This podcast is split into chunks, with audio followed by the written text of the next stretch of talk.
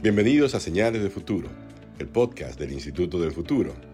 Mi nombre es Carlos Anderson y seré su anfitrión. Hoy estamos con Eduardo Dargent, profesor del Departamento de Ciencias Sociales de la Pontificia Universidad Católica del Perú y director de la Maestría de Ciencia Política de la misma universidad. Abogado, doctor en Ciencia Política por la Universidad de Texas en Austin. Y vamos a conversar con él acerca de la democracia del futuro y el futuro de la democracia en el Perú. Vamos a tratar de dilucidar si la democracia en el Perú tiene futuro. Así que parto directamente por esa pregunta, Eduardo. ¿Tiene futuro la democracia en el Perú?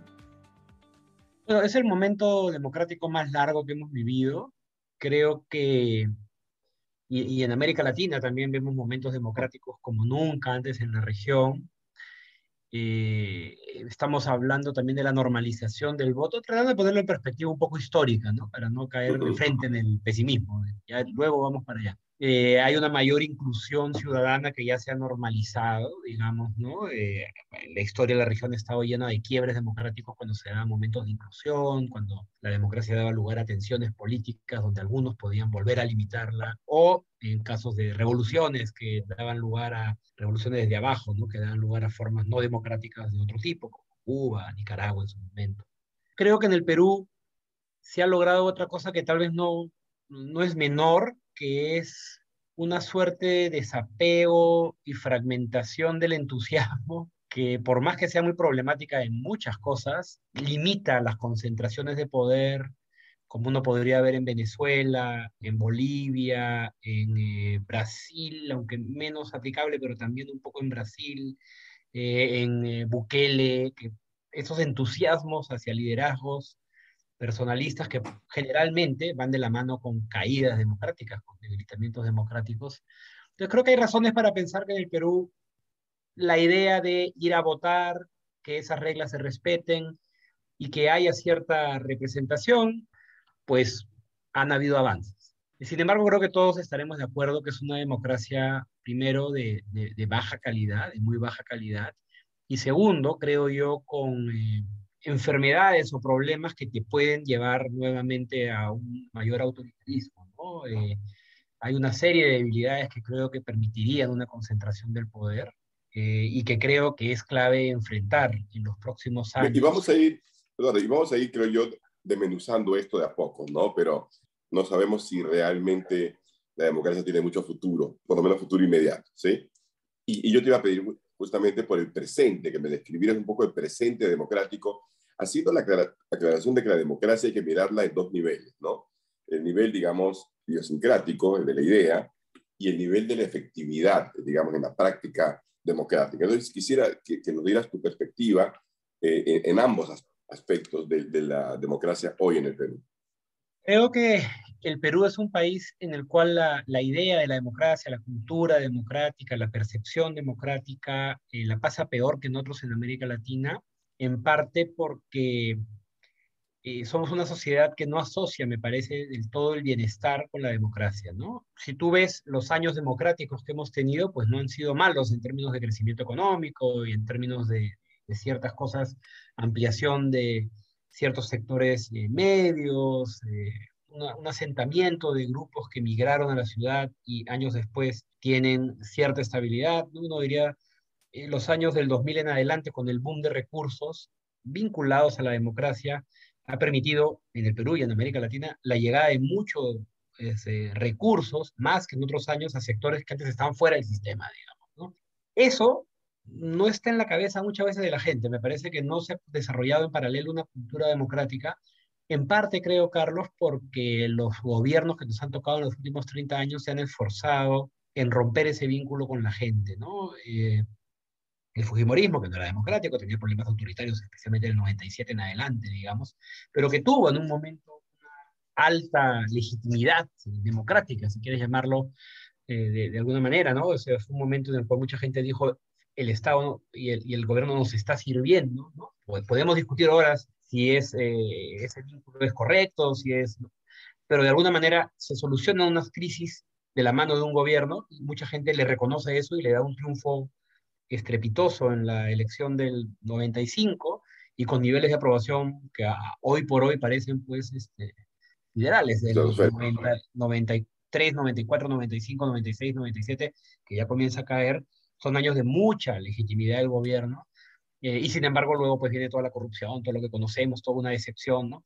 Luego en los 2000 llega la democracia, se prometen cosas nuevas, algunas cosas mejoran, como hemos hablado, pero también comienzan los escándalos, la corruptela, las cosas que nos hemos enterado después, los amigos, el, todo esto, que hace que creo que no haya un discurso y una construcción desde la política de en años democráticos te ha ido mejor porque ha habido más control de la corrupción, porque ha habido más fondos hacia ciertos derechos y temas básicos, porque ha habido mejores programas sociales. No ha habido nadie como haciendo ese tipo de discurso y me parece que son 20 años de buen rendimiento democrático en unas cosas que nadie ha capitalizado. Entonces, la idea de la democracia me parece que se mantiene de ahí. Por el lado del rendimiento de la democracia, que es tu segunda pregunta, yo creo que ha sido bien complejo, porque por muchos años en América Latina la ilusión democrática se sostenía en la idea que cuando la democracia fluya, las cosas irán mejor, que parte del problema con la democracia era que no la dejaban crecer, ¿no? Hemos tenido en la región y en el Perú la mayor cantidad de años con gobiernos democráticos y en muchos casos no hemos visto pues un cambio sustantivo de la magnitud que se prometía. En parte porque los retos son estructurales y enormes en nuestros países. Sabemos que eh, desarrollar nuestros países pues es muy complejo. Es, se pasa por ahora por un montón de cosas como, como incrementas la mano de obra, cómo incrementas actividades económicas que te den pues un crecimiento de clases medias, mejores mercados. Es un, es un enorme reto, ¿no?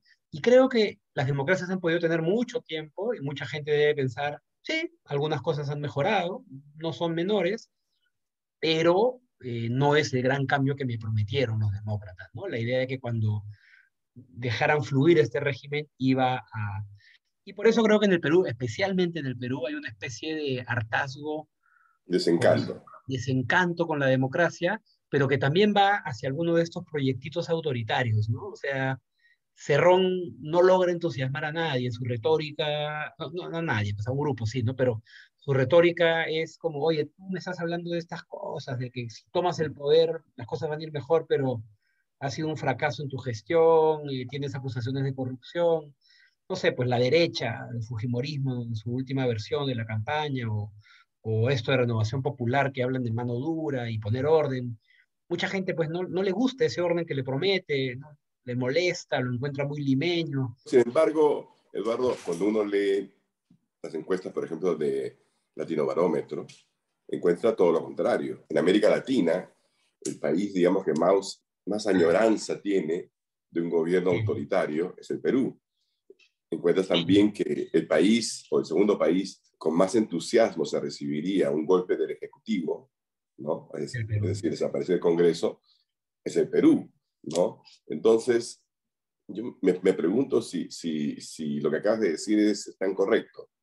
Creo que efectivamente hay esos impulsos autoritarios, por eso comenzaba diciendo que hay un desencanto, hay una, pero al mismo tiempo, ese que le gustaría el golpe, no son todos iguales. Pues. Eh, a unos les gustaría el golpe de la izquierda, a otros les gustaría el golpe de la derecha, y eso como que fragmenta la posibilidad de concentrar poder.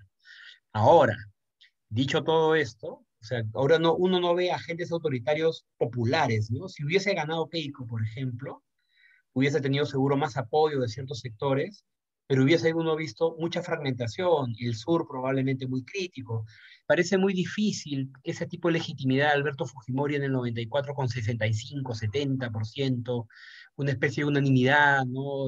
muy fuerte en muchos lugares que le dio una capacidad de concentrar poder, de ganar la elección del 95 con mayoría en el Congreso, pero no solo mayoría en el Congreso, con una suerte de, popularidad que le, hacía un teflón, ¿no?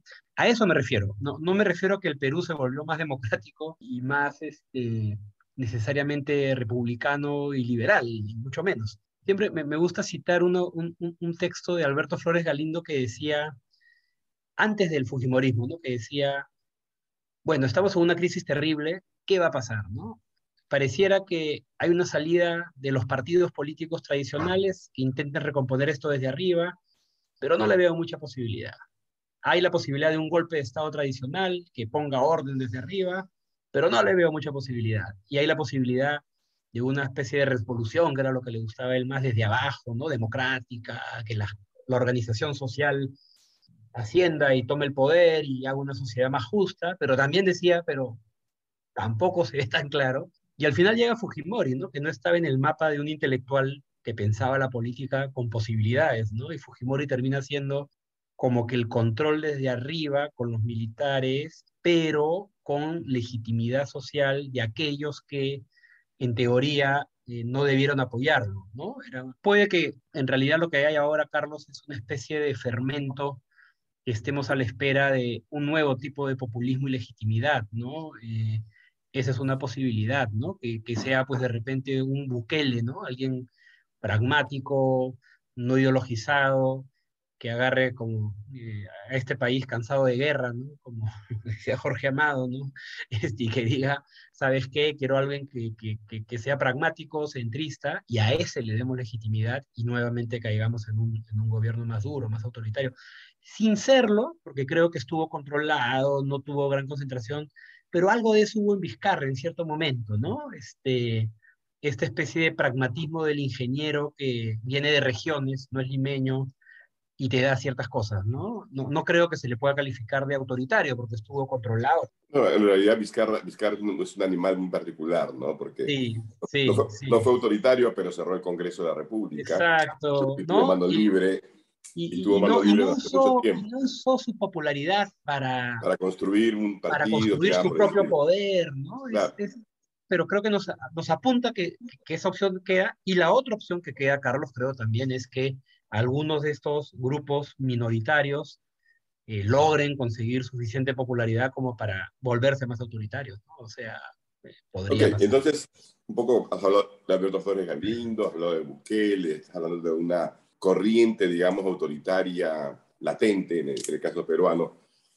Es como que si estuviera vivo Alberto Flores Galindo tendría que escribir buscando un, un pseudo dictador. un ¿no? ingeniero. No, es, es difícil pues saber cuáles son las formas que puede tomar, pero yo sí he visto en algunos momentos de este gobierno la facilidad, bueno, y de eso he escrito antes, ¿no? Entonces tampoco es que sea sorpresa, pero la facilidad con la que personas que uno pensaría que estaban más vacunados contra el apego a ciertas formas autoritarias, pues muy rápidamente se, se dieron, ¿no? Eh, el tener personas que habían hecho apología, en, no apología del terrorismo diría, pero sí apología de Sendero, ¿no? La idea de que las revoluciones se hacen con sangre, que tanto se quejan, y sin embargo gente de izquierda, pues ahí sentada, cerca, te indica que fácilmente esas cosas pueden pasarse por alto si implican concentración de poder, ¿no? El poder lo puede todo. La, y bueno, y también el, el, caso del Fujimorismo al lanzar su campaña, segunda vuelta esta de macartismo hacia arriba y te compro votos hacia abajo con bonos millonarios y todo, Sí, es una sí. forma mental y hubo gente que se trepó ahí con mucha facilidad. Eh, Y, y después también viene otra- Castilla, viene Castillo. Castillo y hace lo de los bonos. Sí, y otra cosa interesante es, eh, creo, para la democracia, ¿no? Para pensar la democracia, es esta relación que a mí me parece alucinante de constituyente con mucho discurso, pero en el fondo es una herramienta de poder, ¿no? O sea, Vladimir Cerrón sabe que su constituyente no va a bajar el, el precio de los fertilizantes, sabe que es mentira que sea la responsable de la precariedad laboral y la informalidad. Sí, podemos hacer vínculos, podemos hacer vínculos entre políticas que no se hicieron todo, pero él sabe que cambiar la constitución, como pasó en Bolivia, ¿no? Cambiaste la constitución y la informalidad sigue siendo altísima, ¿no? No cambiaste la Él lo realidad. sabe, pero él sabe que es, un- que es una herramienta, ¿no? Eh, que es Claro. el Pero mirando, mirando hacia adelante, entonces, Eduardo, tú, por lo que escucho, ¿no? Un escenario, digamos, posible es este, que surja algún tipo de, no digo dictador, pero demócrata que imponga la ley, este, digamos, con determinación y, y fuerza y sin muchos aspavientos, directamente, pragmáticamente.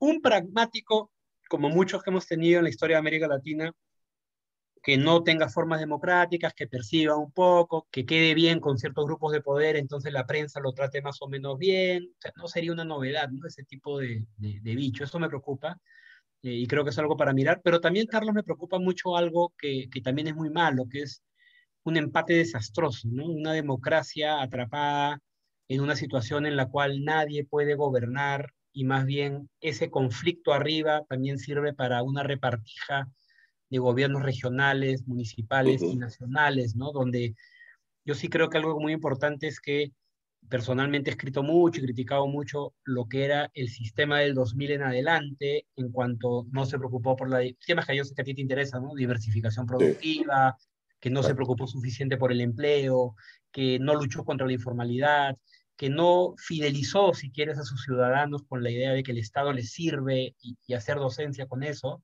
Eh, sin embargo, creo que era un sistema que tenía, era cualitativamente mejor, mejor al que hemos entrado ciertas reglas macro importantes, ciertos bolsones de eh, calidad burocrática, cierta calidad de gestión de, de, sectores.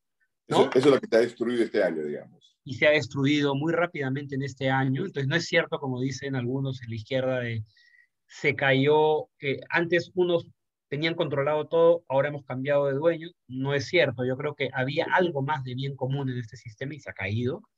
Y, creo que ese es el gran peligro de la democracia, que entremos en un sistema de normalización en la cual pues la economía vaya suficientemente bien y las rentas y distribuciones de beneficios sean lo suficientes como para que no se quiera cambiar nada y entonces estemos en una trampa de desarrollo, ¿no? Una trampa ya de ingreso medio, pero de baja calidad, ¿no? En el cual nadie pueda gobernar por el bien común y por romper estos círculos de, intereses informales, que ojo, la informalidad por sí no tiene por qué ser mala en todo nivel, pero sí se convierte en mala cuando atenta contra la posibilidad de soluciones más adecuadas para todos, cuando afecta la educación, cuando afecta el transporte.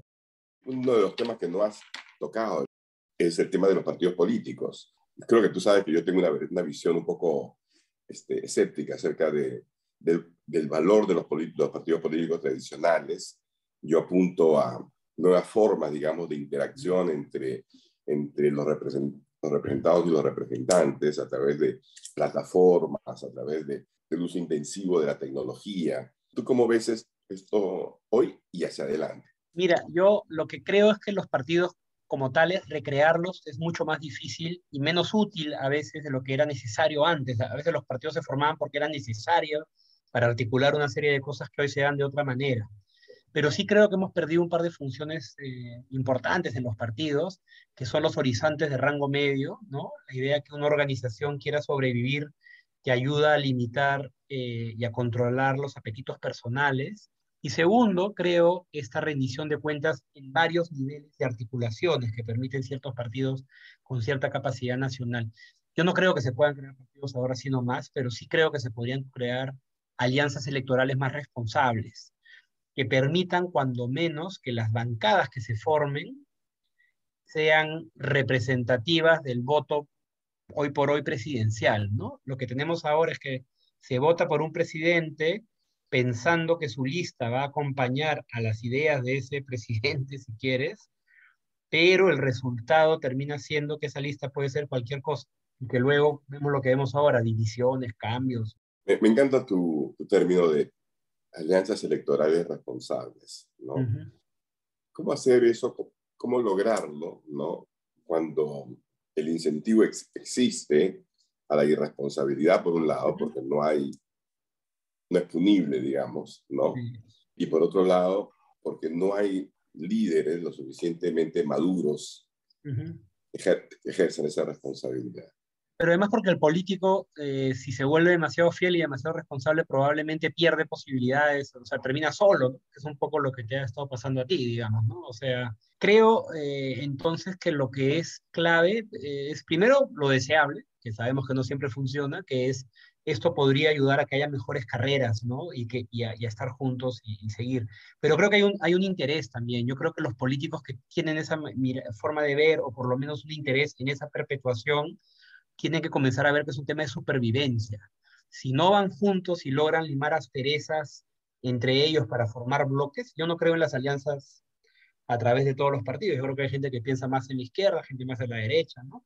Pero que por lo menos los que están en espacios y que están dispuestos a trazar fronteras, a decir, yo no soy Vladimir Cerrón, acá me quedo, y por el lado derecho yo no soy, pues, este, el Partido Morado, acá me quedo, podemos formar un bloque para protegernos, porque yo sí creo que los que hoy tienen mayor control de la agenda y del espacio político van a hacer por lo posible por destruir a esos otros personajes, ¿no? Que no lleguen a la elección, que y si van fragmentados van a ser más fáciles ser chancados, ¿no? Entonces, Yo creo que hoy por hoy al Perú le falta una derecha. Creo que este, yo probablemente mi voto está más hacia el centro, centro izquierda, eh, pero creo que lo que le falta al Perú a gritos es una derecha, ¿no? que, que, de alguna manera se vio en el voto de Hernando de Soto en su momento. Creo que, que es un voto que no era, no era pero la bancada, pues de nuevo, no, no ha entendido ese mandato, ¿no? Se ha ido por donde quiera.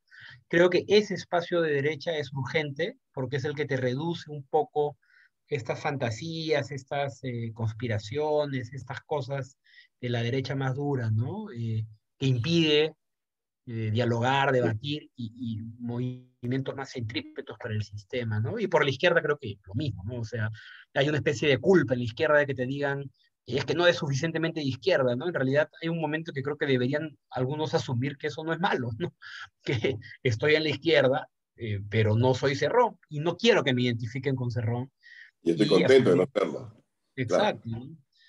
Dime, dime, Eduardo, eh, si estuvieras en una isla solitaria y te puedas llevar tres reformas políticas que tendrías que, según tú, eh, que el Perú tiene que iniciar porque si no se le va la democracia en el camino. ¿Cuáles serían esas tres, reformas?